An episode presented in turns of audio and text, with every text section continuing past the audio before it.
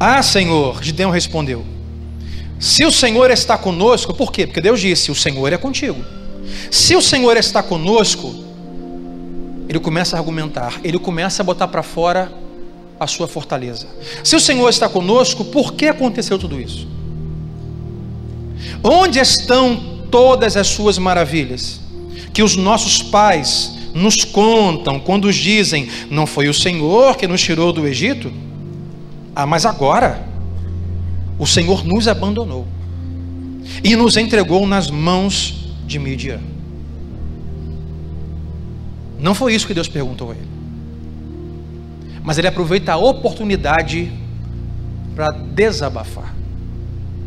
Deus diz: O Senhor é contigo, jovem valente. Ele diz: Comigo? Se o Senhor fosse comigo, isso não teria acontecido. Os meus pais me contaram histórias de como o Senhor livrou os antepassados do Egito. Mas olha como estamos vivendo. Sabe o que diz? O Senhor nos abandonou. Ele, ele não, não pergunta, ele afirma: O Senhor nos abandonou. O Senhor nos entregou nas mãos de Midian.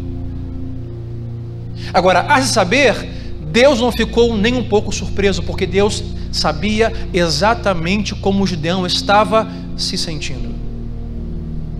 E Gideão então desabafou. E eu aprendo duas coisas aqui com essa resposta de Gideão. A primeira é, é que nós precisamos desabafar a nossa incredulidade. Tem pessoas que não mais creem em algumas coisas que criam na fé cristã, mas não dizem, não desabafam. Continua indo à igreja regularmente, continua com aleluia nos lábios regularmente, continua levantando as mãos regularmente. Ninguém sabe, mas ela e Deus sabe. Sabem que ela não mais crê naquilo que cria.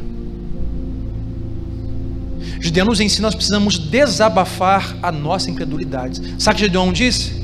Deus falou: O Senhor é contigo. Ele falou assim: Não acredito.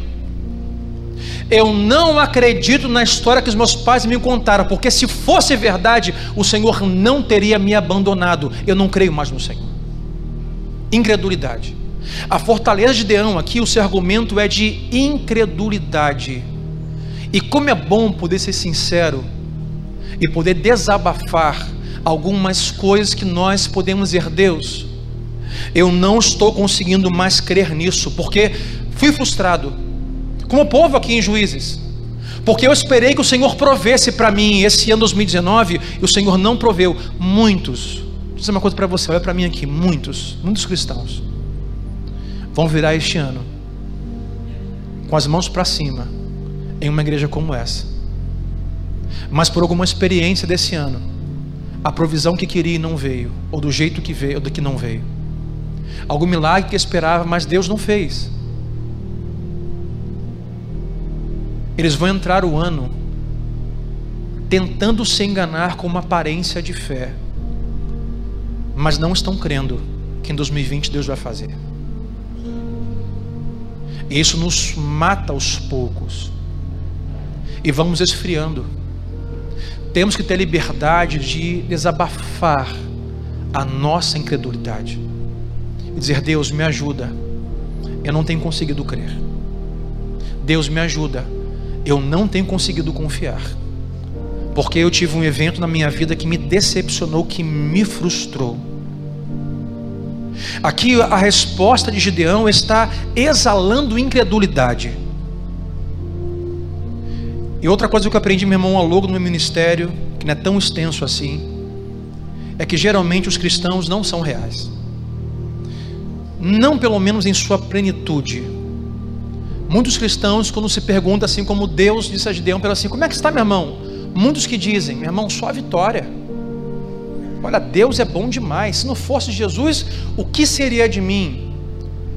Muitos discursos como esse não são reais, mas por dentro não estão mais crendo, por conta de um evento. Há um compartimento no seu coração que não mais deixa crer. O qual não dão mais acesso a Deus. E como Deus faz com Gideão, Deus faz conosco, sabe? Deus não espera você arrumar a bagunça e você voltar a crer e ser o cristão mais fervoroso do mundo para dizer assim: ah, o ponto tá bom, deixa eu ver aqui, um termômetro espiritual. Ah, esse aqui tá fogo puro. Eu vou lá encontrar com ele. Não, não, isso não acontece. Deus vem encontrar com a gente nos momentos de maior devastação e incredulidade, na expectativa que nós façamos como Gideão que a gente grite, que a gente cuspa a nossa incredulidade. Uma coisa que eu aprendi com uma amiga pastora e psicóloga, Glaucia Medeiros, assim, pastor Sandro, quando você tiver que desabafar, reclamar, gritar, xingar, não faça com a sua mulher nem com seus filhos, porque eles não vão entender, eles vão embora. Faça com Deus, porque Ele permanece inabalável. Não poupe Deus. Tranque a porta e diga assim: Deus, eu não entendo, eu não quero, eu não recebo, eu não vou, eu não creio, não estou me sentindo bem, não estou confiando. Meu irmão, é para Deus que temos desabafar. Gideão faz isso, Senhor, o Senhor não está conosco. A história que meus pais me contaram, eu não acredito, porque o Senhor nos abandonou. A gente tenta, sabe, a gente tenta proteger Deus de nossa incredulidade. Não, não vou falar isso para Deus, pastor ele vai ficar muito magoado. A gente quer poupar Deus de uma credulidade que ele já sabe que a gente tem. Estamos enganando a nós mesmos. Eu não tenho coragem, pastor, de entrar na igreja, final de ano assim, Deus, o ano está terminando, Senhor. Me perdoe, mas eu não creio mais no Senhor. Olha, o Senhor me frustrou esse ano.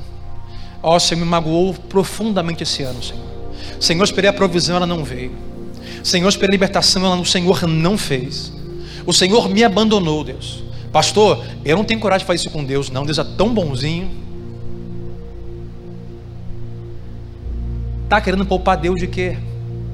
Deus já sabe exatamente. A palavra não me veio à boca e Deus já conhece. Não há como esconder pensamentos. É o que Paulo diz aos Coríntios 10, versículo 4. Nós precisamos de armas espirituais para destruir fortalezas, pensamentos, argumentos que nos afastam do conhecer de Cristo e obedecer a Ele. E a segunda coisa que Gideão me ensina com a sua resposta, além de um, desabafar a credulidade, é ser honesto. Gideão é honesto com seus sentimentos e com as suas dores. Nós precisamos ser honestos com as nossas frustrações. Você precisa hoje encerrar esse ano numa oração que faremos daqui a alguns minutos, de forma honesta. Oração sincera com o que aconteceu com você esse ano. Se de alguma forma você está ferido, se você está magoado, por cima tem pó, por cima tem blush, por cima tem batom, tem maquiagem, por cima tem uma roupa nova, tem um tupete, um cabelo. Mas por dentro tem uma fortaleza, tem pensamentos, tem credulidade. Deixa eu dizer uma coisa para você. Deus pode lidar com isso. Pastor, mas o que, o que eu diria honestamente para Deus é muito pesado. Pastor, é hard, é pesado demais. Deus pode lidar com isso. Fica tranquilo. Pode falar com Ele. Pode vomitar. Ele segura a barra. O seu cônjuge não vai segurar a barra, não. O seu patrão não, vai mandar você embora. Agora Deus, Deus segura a barra.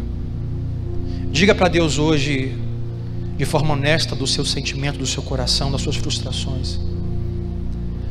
Sabe por quê? Quando você terminar de desabafar sincero e honestamente, sabe o que vai acontecer? Deus ainda vai estar lá, pronto a encontrar você, a se relacionar com você, a mudar você, a transformar você, a te dar armas para você destruir essas fortalezas em seu coração, em sua mente. Porque os nossos encontros com Deus não são só de aleluias. Algumas vezes são aleluias, mas outras vezes é deixar Deus saber que você está chateado, é deixar Deus saber que você está frustrado e Ele pode lidar com isso. Mas, pastor, se eu desabafar, pode ser que eu impeça o plano de Deus na minha vida no ano novo. Então é melhor eu manter a maquiagem. Porque se eu desabafar o que sinto, o que penso, o que aconteceu, pastor, pode ser que Deus diga assim: Ah, é? Ah, você pensa isso de mim? Sério?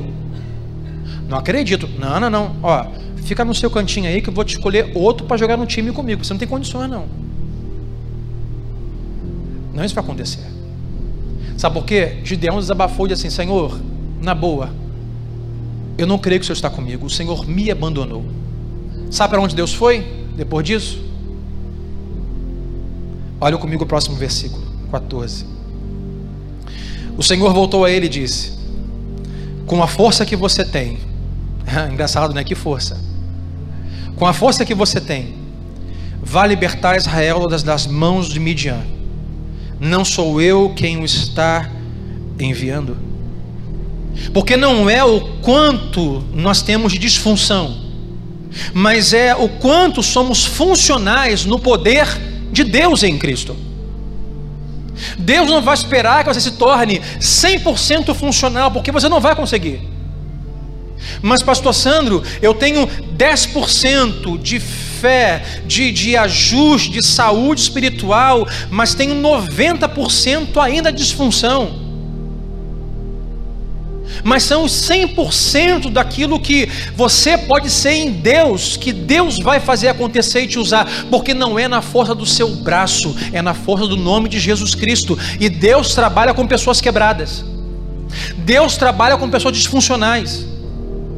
Se Deus fosse um olheiro para colher talentos para a NBA, ele seria o pior olheiro do mundo. Aos olhos do homem, Deus só escolheu gente ruim para trabalhar com ele. Cobradores de impostos traíra, pescadores que nada sabiam a não ser da força braçal, a, a, a Judas traidor, dois filhinhos de mamãe, Olha, Jesus, quando o Senhor for para o seu reino, pode sentar meu filhinho de um lado, outro do outro. Tinha gente todo tipo. Aos olhos humanos, Deus foi um péssimo ah, colhedor de talentos. Porque Deus não está buscando talentos, Deus está buscando pessoas para depositar o seu talento nele, porque o talento está em Cristo Jesus, não em nós. O poder está no nome dele, não no meu nome. Pastor, se eu me mostrar disfuncional, desabafar a Deus, então eh, eu não vou conseguir ser usado por Deus. Não, Deus usou Gideão, cara. Deus falou assim: Gideão, você não crê? Não crê, você me abandonou. Tá bom, então vá lá agora, na força que você tem, eu estou te mandando, e vá libertar o povo de Midian. Sabe o que Deus diz? Não importa o seu argumento. Não é o seu argumento que vai dizer o que eu farei, não é o seu argumento que vai me vencer. É o meu poder, é a minha soberania é a minha vontade. Você pode estar disfuncional, malhando trigo no lugar errado, mas eu vou te usar e vou mostrar que eu uso gente quebrada. Eu vou mostrar que eu uso gente que está disfuncional. Eu vou mostrar que eu posso recuperar pessoas que estão afastadas da vontade do caminho do Senhor. Eu vou mostrar que eu uso quem quero para a minha glória, porque no final a glória não é de Deão, a glória é de Jesus Cristo, a glória é de Deus, é no nome de Deus glorificado. Deus usa pessoas quebradas para glorificar o seu próprio nome. Aonde você está quebrado? Aonde você não tem sido funcional? Aonde você está bagunçado?